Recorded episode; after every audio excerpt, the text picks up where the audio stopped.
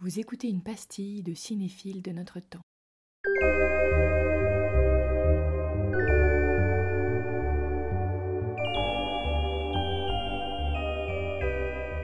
Euh, du coup, la scène finale, c'est. euh, Enfin, c'est une des scènes finales. Je sais pas, je pense pas que le film se termine sur celle-là, mais bon, bref.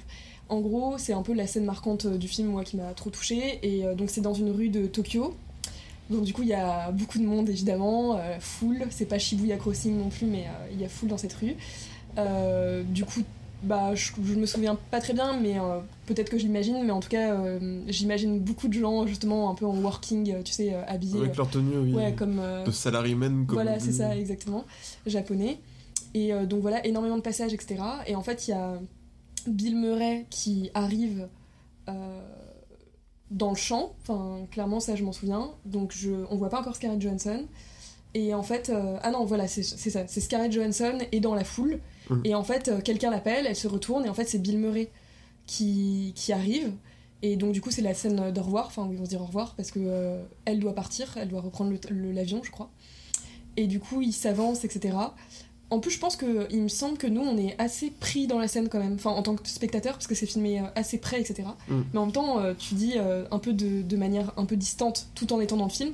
Et clairement, c'est ce qui se passe parce que je sais que euh, il s'approche d'elle, il l'enlace, et en fait, il lui dit un truc à l'oreille. On voit qu'il lui dit un truc à l'oreille, mais on n'entend pas ce qu'il lui dit. Mm. Moi, je trouve ça hyper beau. Enfin, c'est vraiment une scène qui m'a trop bouleversée quand je l'avais vue. euh, parce que j'avais trouvé ça magique de nous priver de cette chose qui lui dit dans l'oreille. Je trouve que c'est, je sais pas, ça te remet à ta place. Et, euh, et si jamais euh, je devais imaginer les odeurs et tout, alors là, clairement, pour moi, c'est un peu une scène qui se passe entre deux personnes à laquelle on est convié sans lettre, dans le sens où, donc clairement, on a notre place de spectateur euh, à la fois dans la salle, mais aussi au sein du film, parce que c'est filmé encore une fois de très près, donc c'est comme si on était une tierce personne qui regardait ce couple se retrouver, Mhm. enfin se dire au revoir. Et il y a beaucoup de passages. Je pense que si je devais imaginer une odeur, ce serait une odeur de friture. Parce que euh, typiquement, euh, je pense que. Enfin, je, je suis déjà allée, euh, j'y suis déjà allée il y a longtemps à Tokyo. Et, et je me souviens qu'il y avait une odeur forte, un peu de friture partout, de bouffe, un peu comme tu peux retrouver dans d'autres villes. Mhm. Et, et puis je sais pas, je pense que tu vois, même le côté Lost in Translation fait que cette scène, enfin ce qui m'a marqué dedans, c'est euh, il y a un peu un côté euh, saturation des sens, enfin dans le sens où à la fois il y a beaucoup de bruit, euh, il y a un brouhaha, etc. Et en même temps, il y a tous les deux, ils se retrouvent, et le fait qu'il y ait du brouhaha, ça nous empêche aussi d'une certaine façon d'entendre ce qu'il lui dit. Enfin, Mm. je sais pas, je trouve ça hyper beau. Donc voilà, cette scène, c'est vraiment, il s'approche d'elle, il la prend dans ses bras.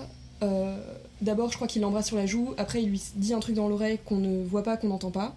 Elle, elle pleure, euh, lui aussi. Enfin, il a il l'air ému. Il s'embrasse, il l'embrasse. Et je crois que c'est la première fois du film où il l'embrasse, il me semble, mais je suis plus sûre.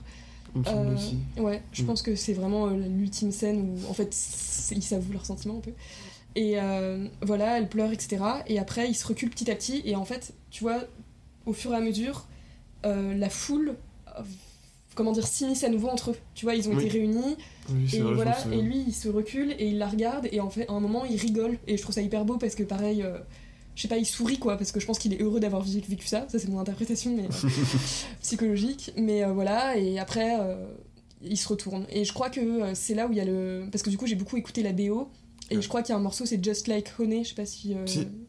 Et, euh, et je sais pas si c'est pendant cette scène-là, ou avant, ou après, mais je sais que c'est le morceau un peu de fin. Oui. Et voilà, et après, elle se retourne, et je crois que.